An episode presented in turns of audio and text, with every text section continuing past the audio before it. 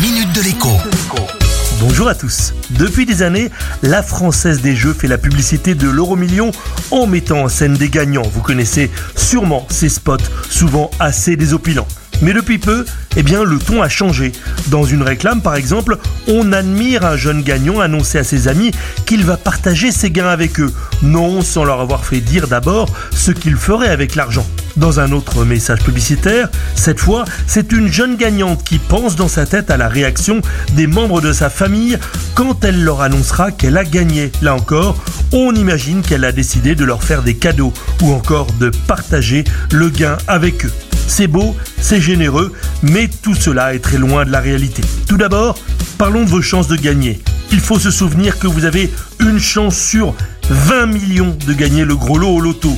Pour l'euro million, les chances de l'emporter sont de 1 sur 120 millions. Toujours pour le loto, trouver 5 bons numéros et gagner quelques centaines de milliers d'euros, eh bien c'est encore une chance sur 2 millions.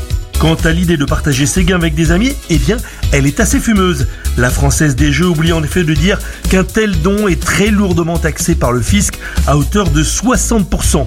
Dernière chose, dans ses publicités, la FDJ met en scène des jeunes qui ont tout l'air d'être encore étudiants, pas sûr que leur faire miroiter des millions faciles en jouant soit le meilleur service à leur rendre.